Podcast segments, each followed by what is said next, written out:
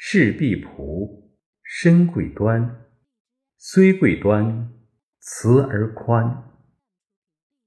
When you are directing maids and servants, you should be respectful and dignified. Even though you are respectful and dignified, treat them kindly and generously. 对待下属、家政、司机等，或者比自己收入、职位、学历低的人，要品行端正，严于律己，宽以待人，以身作则的对待、影响、帮助他人。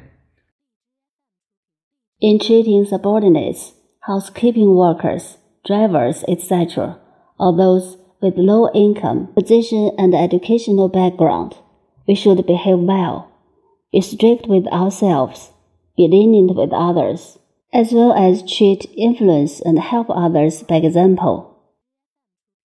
领导长辈要起到表率引领的模范带头作用，用心胸、气量、仁慈、宽厚的格局和思想去影响、领导、带动他人。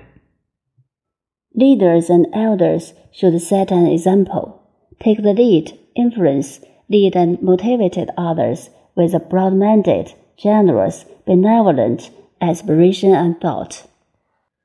领导带领团队，首先考虑的是企业的效益和员工的利益，更重要的是企业的文化。一个团队必须有企业文化。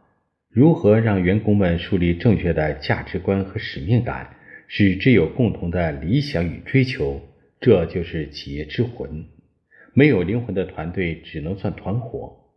领导带领下属做服务利他、对社会人民有益的事业，让员工做一个有道德、有良知、受人尊敬的人，使他们得到父母、他人、社会的认可与赞叹。When leading a team, the leader should first consider the benefits of the enterprise and the interests of employees, and more importantly, culture of the enterprise. A team must have a corporate culture. How to help employees establish correct values, sense of mission, common ideals and pursuits is the soul of the enterprise. A team without soul can only be called a gun. Leaders should lead subordinates to make a career which is altruistic and beneficial to society and people. Besides, they should make employees moral, conscientious, and respectful, so that they will be recognized and praised by their parents, others, and society. 领导长辈对他人要平易近人、和蔼可亲，要像父母一样慈爱宽容。待人待事由心真诚、由善感化、由理主导，考虑他人的利益和感受，他人自然信服。Leaders and elders should be approachable and amiable to others, as loving and tolerant as parents. They should treat people with sincerity, influence others with kindness, lead others by reason, consider others' interests and feelings, so that others will naturally be convinced. 人与人之间的交流应该建立在互相尊重、平等的基础上，平等对待每一个人。